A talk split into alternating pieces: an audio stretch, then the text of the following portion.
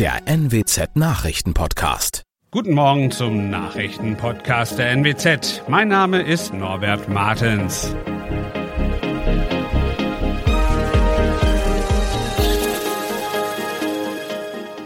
Und das sind unsere regionalen Nachrichten am Morgen.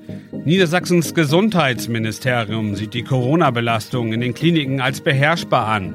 Ministerin Behrens sagt in Emden Unterstützung für Zentralklinik zu und in Lemwerda wurden zwei Brüder wegen versuchten Mordes verhaftet.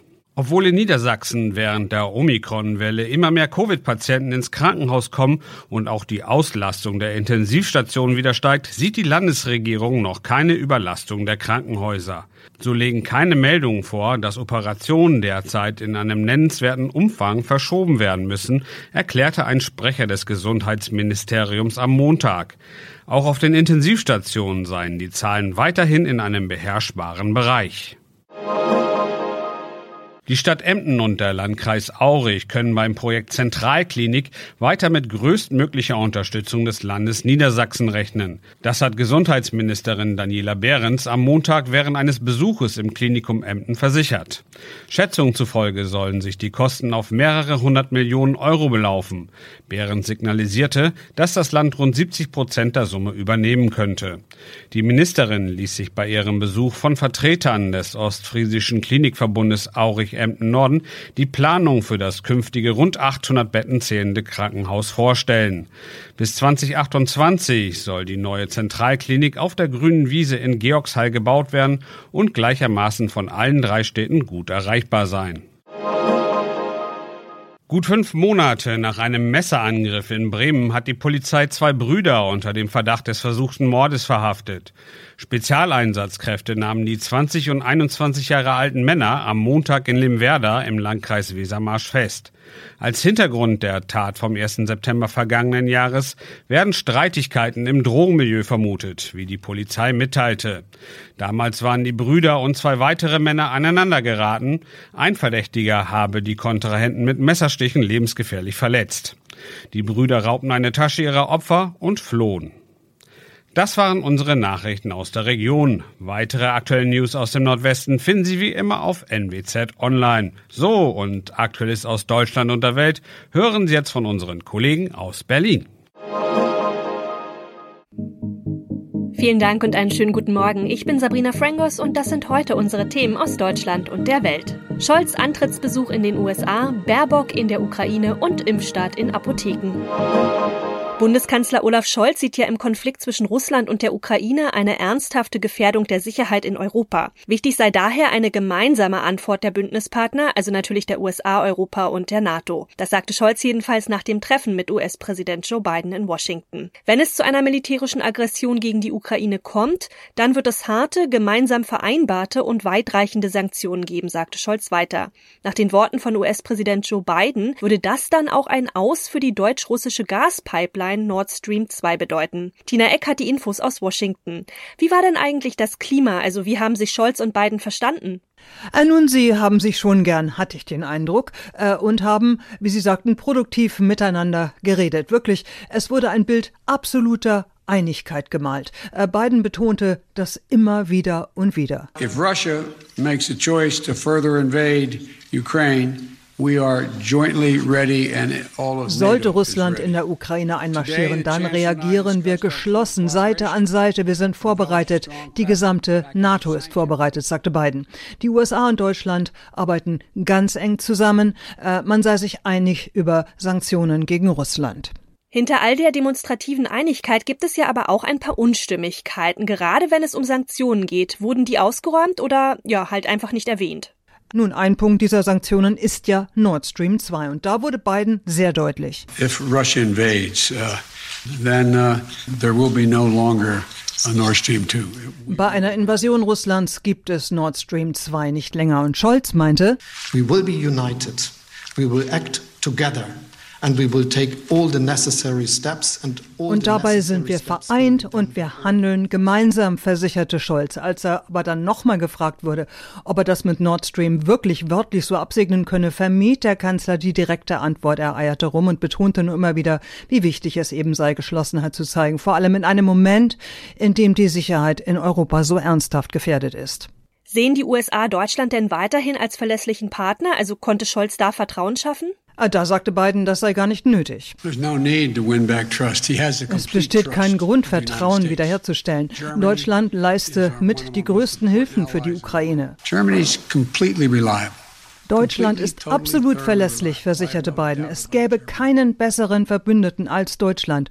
Aber das hätte Biden eh gesagt. Das gehört hier in Washington quasi zum Skript und im Ukraine-Konflikt natürlich erst recht. Und wie hat sich der neue Kanzler überhaupt gemacht? Also auf dem neuen und vielleicht auch noch ungewohnten außenpolitischen Parkett?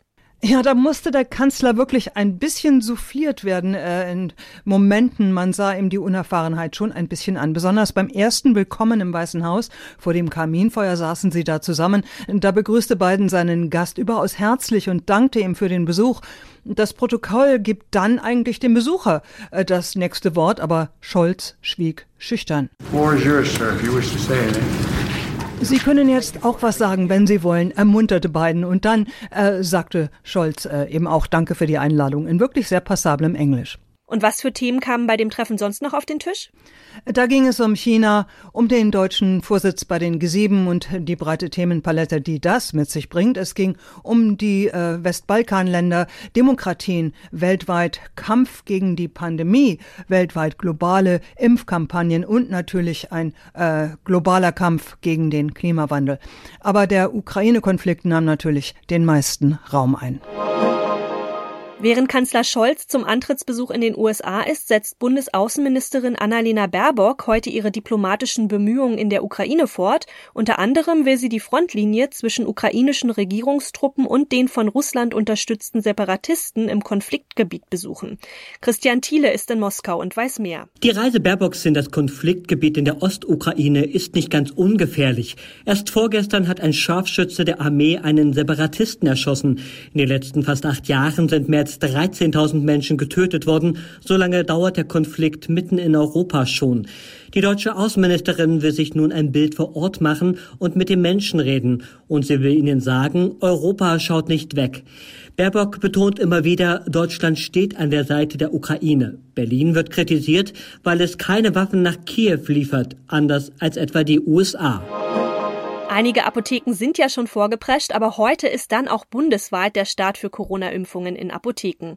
Ja, die Beteiligung, die ist eher mäßig. Rund 500 der etwa 18.500 Apotheken in Deutschland sind nur dabei. Wegen der aktuell geringen Nachfrage nach Impfungen ist die Aktion außerdem umstritten.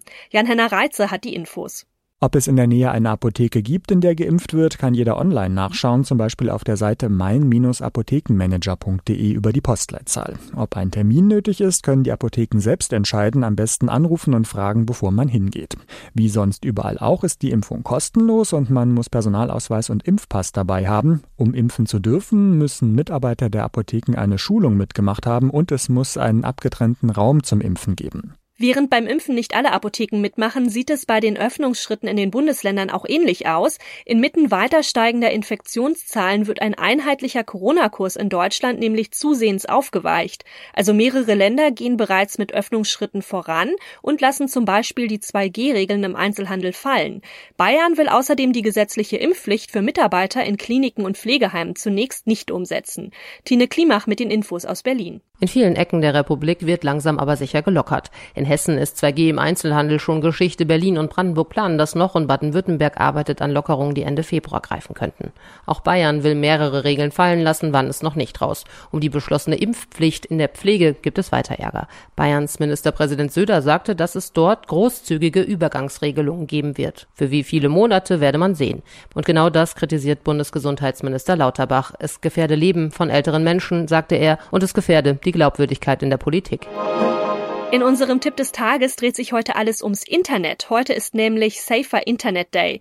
Ja, gerade für Jüngere bietet das Internet natürlich viele Möglichkeiten, aber auch viele Gefahren und die können Kinder oft noch nicht richtig einschätzen. Wie können Eltern also ihre Kids begleiten und auch schützen? Ronny Thorau hat ein paar Tipps. Ja, zur Internetsicherheit, da könnte man recht viel sagen, aber bleiben wir mal beim Thema, das jüngere Kids ja wohl am meisten interessiert. Das ist das Thema Spiele. Ja, kann ich nur bestätigen. Unsere Jungs verhandeln da regelmäßig und natürlich auch gern mit dem Argument, die anderen spielen das jetzt alle. Zum Safer Internet Day weisen aber Online-Experten und Initiativen wie Schau hin gerade auf Online-Spiele als Gefahrenquelle hin, insbesondere wenn es da zum Spiel eine Chat-Funktion gibt. Grundsätzlich sagen die Experten sogar für jüngere Kinder sind erstmal analoge Computerspiele deutlich besser geeignet. Ja, und wenn dann doch Online-Spiel, also vielleicht sogar mit Chat, worauf muss man dann achten? Ja, auch wenn es Zeit und Geduld frisst, Experten raten, dass Eltern ihre Kinder beim Spielen wirklich begleiten, also mal eine Runde mitspielen, auch Interesse signalisieren, weil das schafft ja Vertrauen und Verbindungen für spätere Probleme vielleicht mal. Und was Chats angeht, offen mit den Kindern besprechen, dass es da Fake News, extremistische Hetze oder Mobbing geben kann und die Kinder auch wirklich weiter bei dem Spiel begleiten, also nicht einmal reingucken und dann Stunden und Tage lang alleine spielen lassen. Teilweise warnen die Experten ja sogar vor dem Spieldesign. Ja, das ist dann für Kinder noch schwerer zu durchschauen als komische Kommentare im Chat, denn manche Games verherrlichen schon vom Design her Gewalt gegen Minderheiten. Teilweise werden da wohl auch beliebte Spiele oder Spielfiguren umgeändert und so dann extremistische Botschaften eingearbeitet. Kinder können solche Spielewelten oft noch nicht kritisch einschätzen, also da müssen die Eltern erst recht immer wieder gucken, was das Kind spielt. Und gut ist zum Beispiel eine Ansage der Eltern wie, wenn dir irgendwas komisch vorkommt, dann kannst du jederzeit kommen und mich fragen. Und das noch, das ist etwas für alle Musikfans. Julian Lennon, also der Sohn von Ex-Beatle John Lennon, der hat im Rahmen einer NFT-Auktion Andenken an den Musiker und die legendäre britische Band versteigert. NFT, also das ist ein digitales Einheitszertifikat, das mit der Blockchain-Datenkette abgesichert und auch einzigartig ist. Auf jeden Fall kamen Stücke aus Lennons Privatsammlung in einem kalifornischen Auktionshaus unter den Hammer. Darunter zum Beispiel auch Gitarren, Songmanuskripte und auch Kleidungsstücke. Aber die Teile, die haben so ihren Preis, denn eine von Paul McCartney handgeschriebene Notiz mit kleinen Zeichnungen für den Song Hey Jude von 1968 erzielte knapp 77.000 Dollar.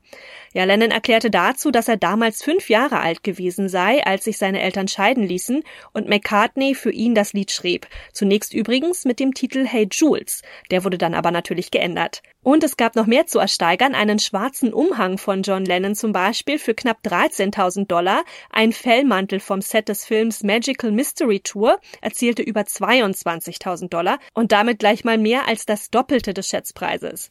Ach ja, eine Gitarre, also ein Weihnachtsgeschenk von John Lennon für seinen Sohn, kam auf 12.000 Dollar. Das sind recht stolze Preise dafür, dass Lennon auch nach der Auktion weiterhin im Besitz der Gegenstände ist. Die Käufer erhielten den digitalen Coit und als extra gab's noch ein Video oder eine Tonaufnahme mit einer persönlichen Botschaft von Lennon zu der Bedeutung des Objekts. Na dann.